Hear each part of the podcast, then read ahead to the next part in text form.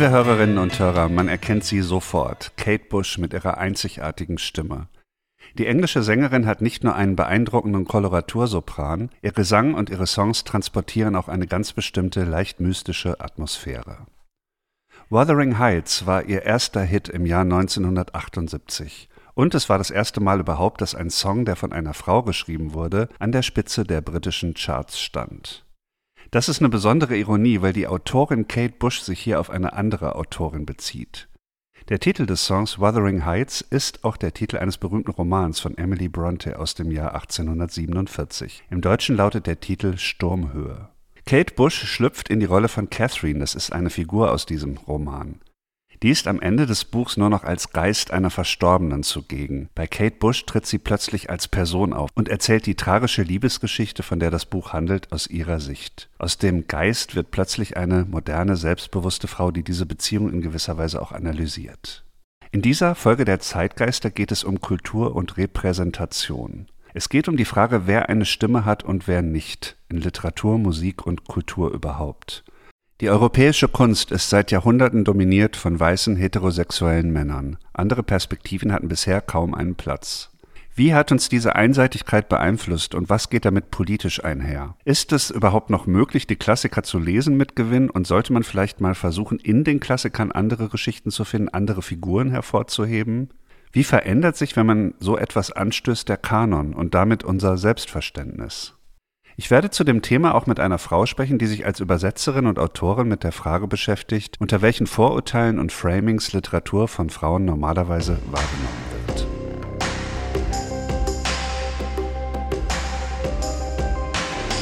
Zeitgeister, der Podcast für Musik, Kulturgeschichte und Gegenwart.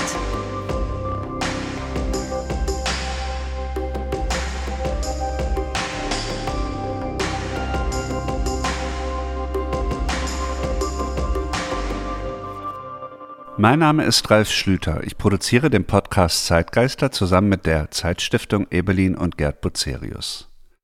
Ich gehe ja in jeder Folge von einem Song oder einem Musikstück aus und versuche dann mehr zu erfahren über ein bestimmtes dahinterliegendes Thema. Und diesmal geht es um die durchaus politische Frage, welche Macht vom Erzählen ausgeht. Wer wird gehört und wer nicht und welche Veränderungen gibt es da gerade? Die Sängerin, Komponistin und Textdichterin Kate Bush wurde 1958 geboren. Die Hochzeit ihrer Karriere lag zwischen den späten 70er und den späten 80er Jahren. Popgeschichte. Dass ihre Musik derzeit wieder sehr viel gehört wird und vor allem auch im Netz geteilt wird, hat mit der Science-Fiction-Mystery-Serie Stranger Things zu tun, die bei Netflix läuft.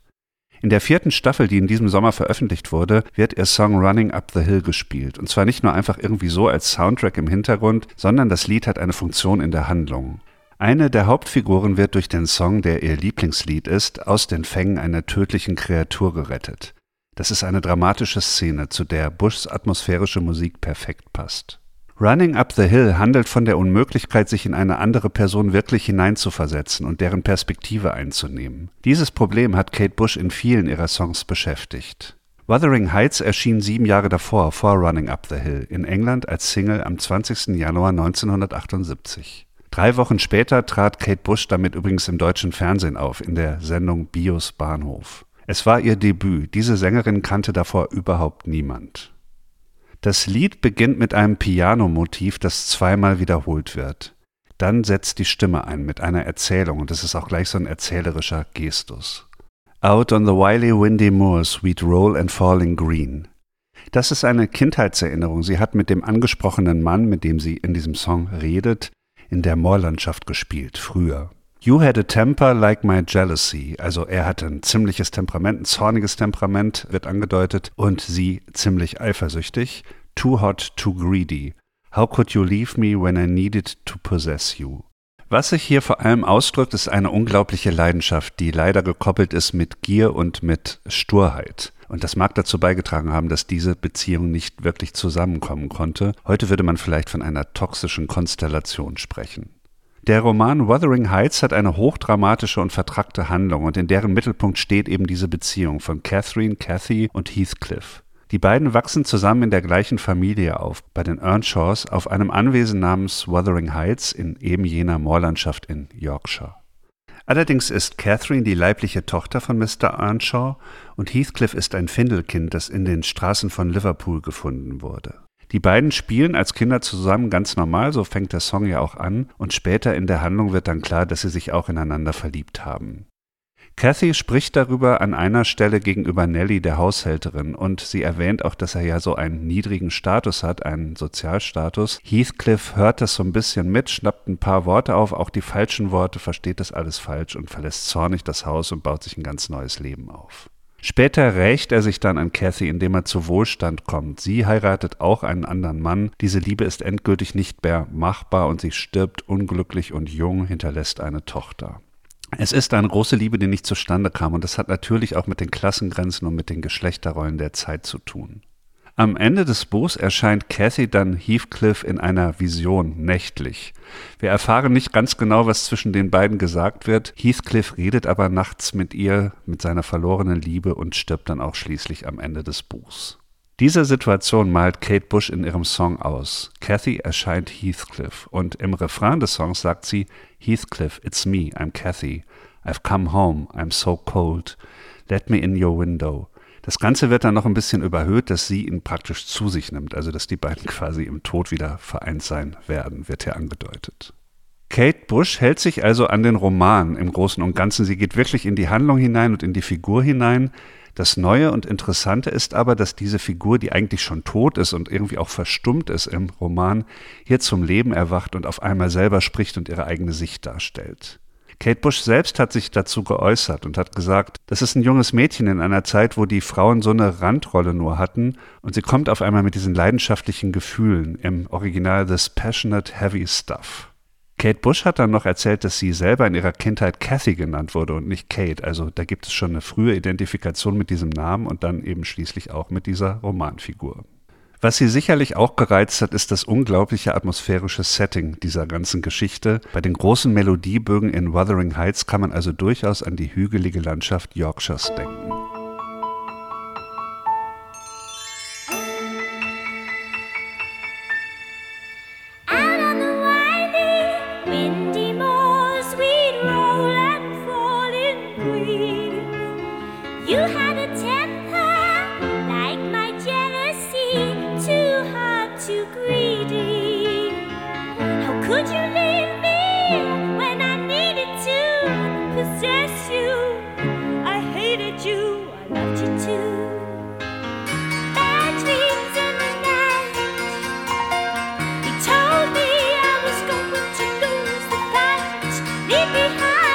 I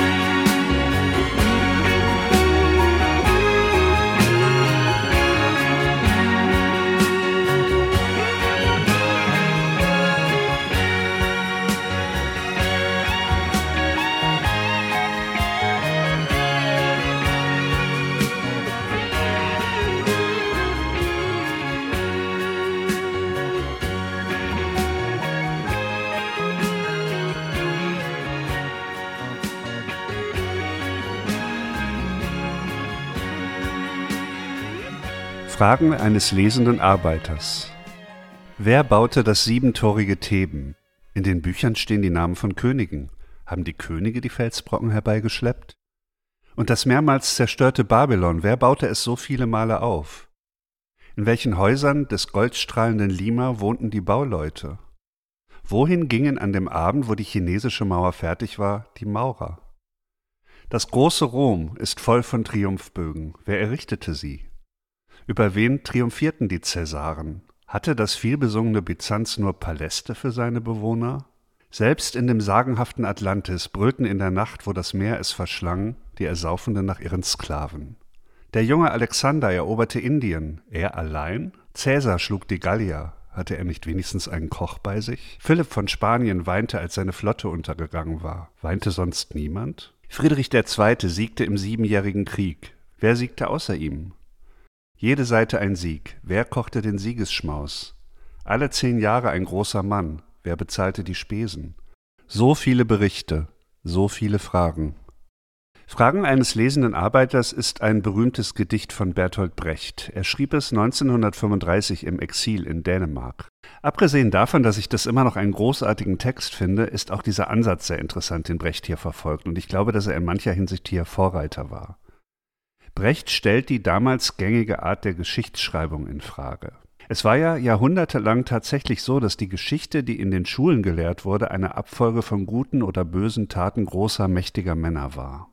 Brecht weist darauf hin, dass sehr viele Menschen an allen historischen Geschehnissen beteiligt waren, nicht nur die Herrscher. Die vielen Soldaten, Sklavinnen und Sklaven, Arbeiterinnen und Arbeiter, ohne die es diese Geschichte nicht gegeben hätte, die hebt er ins Bewusstsein. Bei Brecht geht es ja um Gerechtigkeit. Er war ja Marxist und verstand die Geschichte als Abfolge von Klassenkämpfen. Aber zusätzlich glaube ich, man kann die Geschichte auch besser verstehen, besser analysieren, wenn man neben dem Verhalten der Regierenden so viele Faktoren wie möglich mit einbezieht, eben auch die Perspektiven möglichst vieler beteiligter Menschen. In der Geschichtswissenschaft hat sich seit Brechts Zeiten viel geändert. Heute gehören Sozial- und Kulturgeschichte selbstverständlich zum Fach. Und auch die Geschichte von marginalisierten Gruppen wird zunehmend erforscht, auch von diesen selbst, etwa in den Postcolonial Studies oder in den Subaltern Studies. Das Spektrum der Perspektiven ist also dabei, sich zu erweitern. Aber wie ist es im Reich der Fiktion, in der Literatur? Auch hier gibt es ja eine Geschichtsschreibung, die Literaturgeschichte. Sie war ebenso lange von großen Männern beherrscht und sie war ganz auf diese zugeschnitten.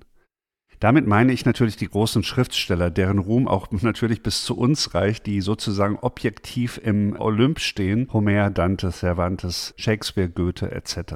Aber auch die Helden in diesen berühmten Werken waren in aller Regel Männer, Odysseus, Hamlet, Macbeth, Don Quixote, Faust etc. etc. Erst im 19. Jahrhundert wurde in Europa diese Männergalerie etwas aufgelockert durch einige wenige weibliche Autorinnen, wie zum Beispiel die drei Bronte-Schwestern, Charlotte, Emily und Anne, Emily die Autorin von Wuthering Heights. Es gab auch noch George Eliot oder es gab in Deutschland Annette von Droste-Hülshoff zum Beispiel und es gab auch einige wenige weibliche Heldinnen, die aber umso berühmter wurden wie Jane Eyre, Effie Briest oder Anna Karenina. Aber erst jetzt, in unserer Zeit, löst sich ein ganz bestimmter Zusammenhang so langsam auf. Und der ist ziemlich subtil. Ich bin damit auch aufgewachsen und ich glaube, wir alle. Wir haben in der Schule die Geschichten von Männern gelesen und haben die aber auf die Menschheit bezogen. Das sind menschliche Erfahrungen, die uns alle betreffen. Und es war vollkommen selbstverständlich, dass die von Männern gemacht wurden. Die Perspektive dieser Männer war sozusagen der natürliche Wohnsitz der menschlichen Welterfahrung. Man kann diesen Zusammenhang sich nochmal vor Augen führen mit einer einzigen Formulierung. Das ist eine Formulierung, die ich zigmal gelesen habe in den Literaturkritiken der letzten Jahrzehnte. Die kommt auch heute noch ab und zu vor. Und das ist die sogenannte Conditio Humana oder auf Französisch Condition Humaine. Der Ausdruck bezeichnet ja die menschliche Verfasstheit, also kurz gesagt das, was es heißt, als Mensch zu leben. Wenn man jemandem attestiert, die Conditio Humana wiederzugeben in seinem Roman zum Beispiel, heißt das also, dass wir hier in diesem Werk etwas über die Menschen erfahren, etwas Allgemeingültiges. Man findet diesen Ausdruck vor allem dann, wenn große Dichter und Schriftsteller gewürdigt werden sollen. Ich habe mal ein ganz beliebiges Beispiel, zwei Minuten googeln, herausgesucht, eine Rezension aus der Wiener Zeitung aus dem Jahr 2019, also noch gar nicht so alt. Ich habe den Text auch verlinkt in den Show Notes. In dieser Rezension geht es um Herman Melville, den Autor des Moby Dick und viele anderer Werke, und der Autor schreibt hier zu Melville, Jahre zuvor hatte er über Gedankentaucher geschrieben, Zitat, ich liebe alle, die tief hinabtauchen, die seit Anbeginn der Welt immer wieder hinabtauchen und mit blutunterlaufenden Augen wieder emporkamen. Zitat Ende. Das tat Herman Melville selbst. In Pierre findet sich ein Signalsatz. Schaurig, leer und wüst ist die Seele eines Menschen. Zitat Ende. Auch deshalb ist dieser radikale Autor uns näher als so viele andere seiner Zeitgenossen, sind seine Romane Elementarbücher der Conditio Humana. Ja, da war sie wieder, die Conditio Humana. Aber jetzt mal ganz ehrlich, Melvilles Romane sind Männerbücher. Männer jagen Wale, kapern Schiffe, führen Krieg oder verweigern den Dienst in einer Kopistenstelle. Melville interessiert sich für ihre Abgründe und für ihre Angst, und die anderen Figuren, die vorkommen, darunter extrem selten Frauen oder Sklaven oder indigene Menschen, die werden meist überwiegend aus der Perspektive dieser weißen westlichen Männer gesehen und beschrieben. Ich bin großer Fan von Herman Melville. Ich habe einige seiner Bücher mit Begeisterung gelesen und natürlich erzählen sie etwas über den Menschen. Wie könnte ich die Perspektive von weißen westlichen, auch älteren Männern nicht interessant finden? Das wäre verlogen, wenn ich das nicht täte. Aber es ist eben nicht alles, es ist nicht alles verallgemeinerbar. Wie man die Conditio Humana oder die Welt erfährt, das hat eben doch ganz viel zu tun mit der spezifischen Stellung, der spezifischen Sozialisation, auch der sozialen Stellung, die man in der Welt hat. Kate Bush hat sich übrigens interessanterweise später noch einmal mit einem literarischen Stoff beschäftigt. In dem Song The Sensual World von 1989 paraphrasiert sie den inneren Monolog der Molly Bloom aus dem berühmten Roman Ulysses von James Joyce. Sie durfte aufgrund eines Verbots der Joyce-Erben den Originaltext aus dem Roman nicht verwenden. Dann hat sie einen eigenen Text gemacht, der aber die Erfahrung von Molly Bloom wiedergibt, so ein bisschen ähnlich wie in Wuthering Heights. Später wurden ihr die Rechte aber freigegeben und sie hat nochmal eine Version aufgenommen, wo sie den Joyce-Text nimmt. Ulysses ist ja im Jahr 1922 erschienen, also vor 100 Jahren, und damals war es abgefahren, dass James Joyce als männlicher Autor eine Frau an das Ende seines Romans setzt und dass er ihre Gedanken, ihre Gefühle gegenüber Männern so stark exponiert und ihr eine Stimme gibt. Heute würde man erfragen, ob ein Mann das eigentlich überhaupt kann und machen sollte. Also man sieht schon, wie sich die Rezeption ändert. Kate Bush wiederum eignet sich diese Figur relativ direkt an und füllt sie mit eigenen Gefühlen und mit eigener Musik an. Vielleicht kann man sagen, Kate Bush verstärkt weibliche Stimmen, die es in der Literatur schon gab oder gibt. Sie macht sie sich zu eigen und holt sie noch weiter weg von den Zwängen ihrer Zeit. Sie macht daraus was Aktuelles und führt das Ganze in den Pop-Mainstream. Kate Bush bleibt ja eigentlich immer recht nah an diesen Romanen und an den Figuren. Man kann es natürlich auch noch weiter treiben. Man kann in klassische Texte hineingehen und dort Figuren suchen, die dort nur eine Randrolle spielen und deren Geschichte gar nicht richtig erzählt wird und darüber spekulieren, wo die eigentlich herkommen und was die erlebt haben. Für eine solche Herangehensweise gibt es in der Literatur mittlerweile auch einige Beispiele. Ein älteres ist der Roman White Sargasso Sea von Jean Rees aus dem Jahr 1966. Die britische Schriftstellerin erzählt hier die Geschichte einer Figur aus dem Roman Jane Eyre. Das war natürlich damals schon ein Klassiker, Jane Eyre von Charlotte Bronte, der älteren Schwester von Emily. In diesem Roman gibt es eine Randfigur, die heißt Bertha Rochester und die wird dort als verrückte Frau dargestellt, als klischeehafte Madwoman in the Attic. Madwoman in the Attic ist also eine Frau, die so verrückt ist, dass sie dann irgendwann auf dem Dachboden eingesperrt wird. Das ist ein fester Topos in der Literatur. Jean Rees erzählt nun die Geschichte dieser Frau. Sie stammt als sogenannte Kreolin aus der Karibik und ihr Verhalten ist nicht einfach nur verrückt, sondern es hat auch was zu tun mit diesen Kulturbrüchen, die durch den Kolonialismus entstanden sind. Ein relativ aktuelles Beispiel, wo eine Geschichte ganz anders erzählt wird, ist der Fall Meursault, eine Gegendarstellung aus dem Jahr 2013. Der algerische Schriftsteller Kamel Daoud erzählt hier die Geschichte des namenlosen arabischen Mannes, der in Albert Camus' Roman Der Fremde von der französischen Hauptfigur ermordet wird. Es gibt einen schönen Ausdruck für diese Art von Literatur, diese Art von Büchern, die hat der amerikanische Schriftsteller Brandon Matthews benutzt, Paralleltexte. Der Ausdruck Paralleltexte wird eigentlich eher für eine ganz bestimmte Art der Übersetzungstechnik, also wie man selber sich Texte aneignet, um zu übersetzen, verwendet. Aber ich finde, dass der hier sehr gut passt. Paralleltexte, also Texte, die klassische Werke ergänzen und damit in neue Kontexte stellen. Darüber habe ich mit Nicole Seifert gesprochen. Nicole Seifert ist Autorin und Übersetzerin. Sie betreibt den Literaturblog Nacht und Tag. Im vergangenen Jahr veröffentlichte sie das Buch Frauenliteratur. Das Wort Frauen wird auf dem Titel durchgestrichen, weil sie diesen Terminus sehr kritisch sieht. Das ist ein großartiges Buch, das ich nur empfehlen kann. Eine Bestandsaufnahme dazu, wie die Bücher von Frauen in der männlich dominierten Kulturwelt abgewertet wurden. Es geht aber auch um den Kanon und um die Frage, ob es eine Tradition weiblichen Schreibens gibt. Mit Nicole Seifert habe ich über Zoom gesprochen. Meine erste Frage an Sie war, was das eigentlich bedeutet, eine Stimme haben. Also ich denke, damit ist vor allem gemeint, gehört zu werden, also wem zugehört wird, wer ein Podium hat. Also um das vielleicht auf heute ganz konkret anzuwenden, wer sitzt in den ganzen abendlichen Fernsehtalkshows. Wessen Meinungen sind da vertreten? Was man daran leider auch immer noch beobachten kann, ist, dass es schon vor allem so mächtigen Männern oft sehr schwer fällt, also auch einander zuzuhören und ausreden zu lassen. Aber man merkt oft geradezu so ein körperliches Unbehagen, wenn die jetzt mal Frauen zuhören müssen, weil es sich halt auch gehört. Also das, ähm, ne, man wird ja sonst schon auch darauf hingewiesen. Und ich denke, dieses eine Stimme haben, verstehe ich immer so, dass es vor allem darum geht, wessen Meinung und Perspektive kommt vor in der Gesellschaft und wird auch ernst genommen. Dann können wir ja auch gleich zum Roman kommen, Wuthering Heights. Also das ist ja ein Roman einer Frau, ein Klassiker der Literatur. Äh, das heißt, erstmal kann man sagen, Bronte hatte eine Stimme, oder? Ja, wobei trifft ja auf alle drei Schwestern zu, dass die erstmal unter Pseudonymen veröffentlicht haben. Also manchmal wird gesagt, dass das wären äh, männliche Pseudonyme gewesen. Es war aber, glaube ich, so als unklare Sache gemeint. Sie ist ja leider dann gleich ein Jahr nach Veröffentlichung von Wuthering Heights gestorben, aber in die Zeit fiel noch diese Rezeption, dass sie erst für einen Mann gehalten wurde. Und da wurde der Roman völlig anders rezipiert, als, als dann, als das aufgedeckt war und man wusste, der ist von einer Frau. Also das, das ist schon wirklich irre, wie die Kritik das einarbeitet, unbewusst offenbar, was sie von so einem Roman hält, ob der irgendwie sehr männlich und äh, ist oder, oder eben, ich glaube, da war von einem Vögelchen im Käfig dann die Rede in Bezug auf Wuthering Heights, was schon auch irre ist, kann man auch nicht so gut vereinbaren eigentlich mit dem Roman. Ich habe ihn ja jetzt gerade noch mal gelesen. Ja. So heftiger Stoff. Allerdings, ja.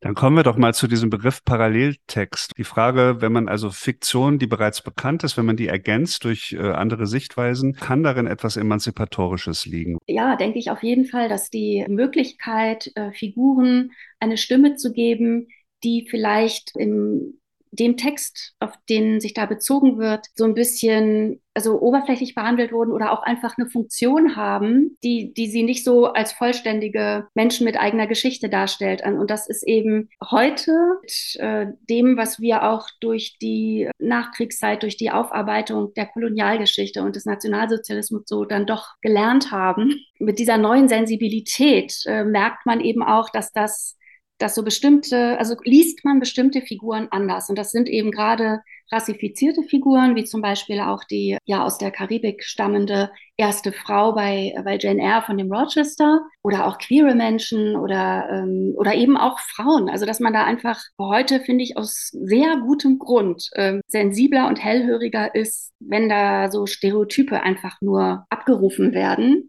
das schreit ja aus heutiger Sicht geradezu danach, das zu ergänzen. Und also was ja auch, also wo ich wirklich so die Literatur auch fast in Dienste einer größeren Aufklärung äh, sehe, dass die, die wir noch zu leisten haben, geschichtlich. Wie ist die Geste gegenüber dem Original? Ist das so eine Belehrung aus der Perspektive des später oder der später Geborenen? Ich empfinde das nur als Ergänzung, muss ich sagen. Ich neige aber auch überhaupt nicht zu diesem ähm, Cancel Culture Geschrei oder ähm, also irgendwie das Gefühl zu haben, mir wird jetzt was weggenommen, mir werden meine Winnetou-Erinnerungen weggenommen oder, dieser ganze Quatsch. Ja, aktuelles Beispiel, also ja. Zu dieser Art von Empfindlichkeit neige ich nicht, weil ich finde, dass man da viel, also das Neugier da angebrachter wäre. Auch Offenheit und äh, Interesse und mal die Klappe halten und zuhören da, da öffnen sich neue Geschichten. Also auch was jetzt meine persönliche Lesebiografie der letzten Jahre angeht, empfinde ich das als sehr große Bereicherung, sich wegzubewegen von diesem äh, männlichen Kanon und auch den ja immer noch sehr weiß und männlich und heterosexuell und eben sehr Mainstream-mäßig dominierten Empfehlungen, die man so in den Durchschnittsmedien bekommt, also im Durchschnitt der Medien, wollte ich mhm. sagen.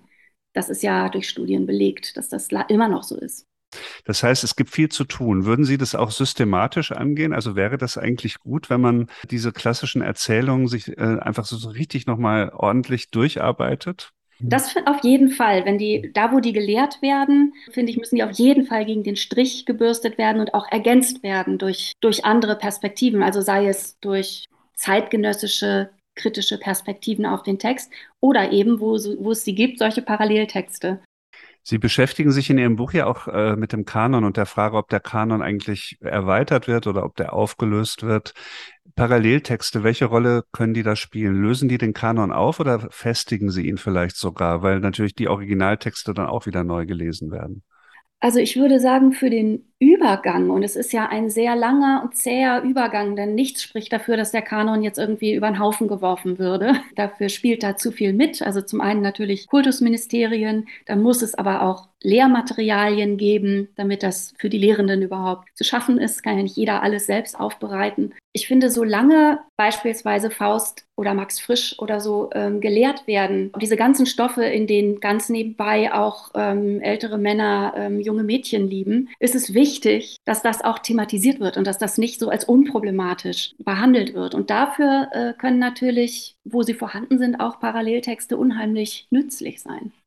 Welche Rolle spielt bei diesen Paralleltexten jetzt die Identität des Autors oder der Autorin? Also ist das dann gut und wichtig, dass äh, diejenige Person auch aus dem Kreis der Gruppe kommt, um die es geht? Also ich will da nicht zu kategorisch sein, aber ich finde schon, dass es im Moment eine Rolle spielt. Denn es, ist, es geht im Moment einfach darum, denen zuzuhören und auch deren Geschichten und Perspektiven zu hören, die bisher unterdrückt wurden und deren Texte ja nicht zufällig nicht im Kanon sind, sondern weil sie unterdrückt wurden, weil man diese Perspektiven, weil die nicht ins Weltbild passten.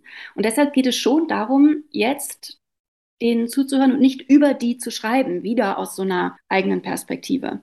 Kann das sein, dass Paralleltexte irgendwann auch wieder verschwinden, weil es genug eigene Stimmen gibt von literarischen oder kulturellen Äußerungen von Menschen aus Gruppen, die bisher vielleicht nicht so zu Wort kamen?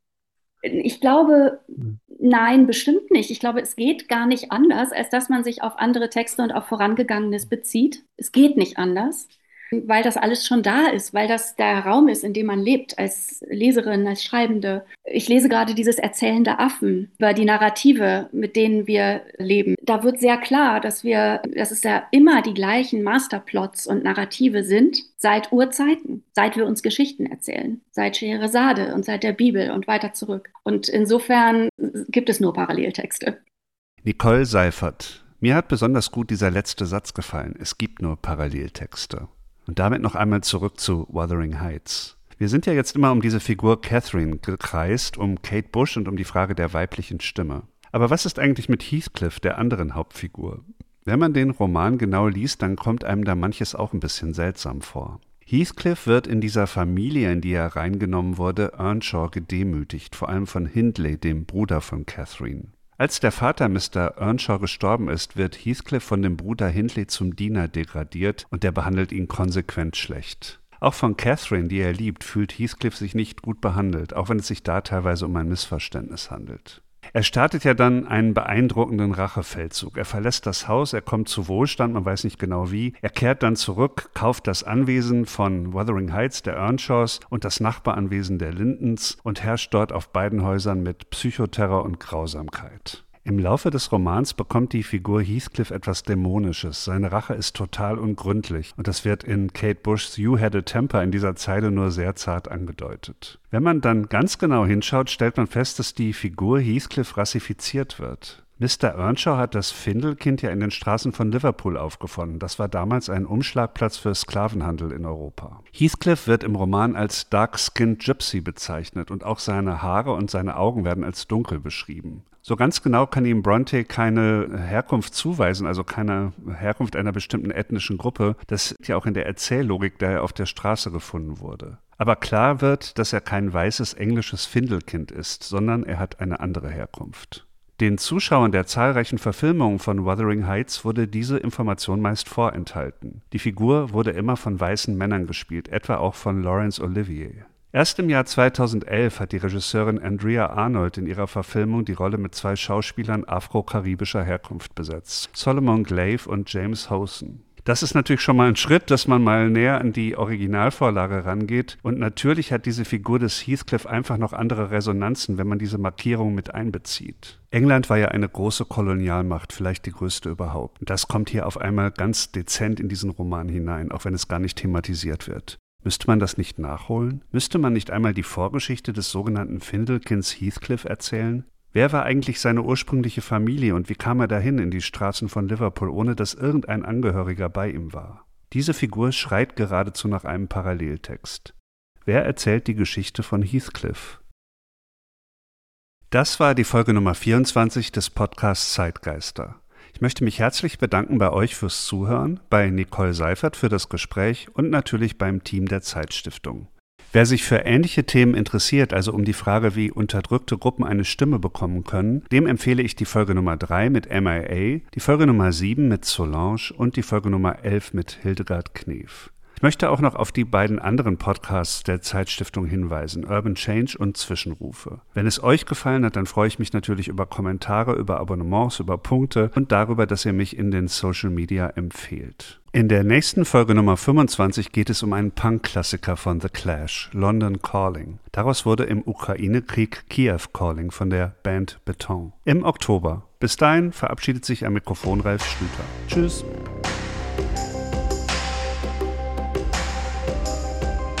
Zeitgeister, der Podcast für Musik, Kulturgeschichte und Gegenwart.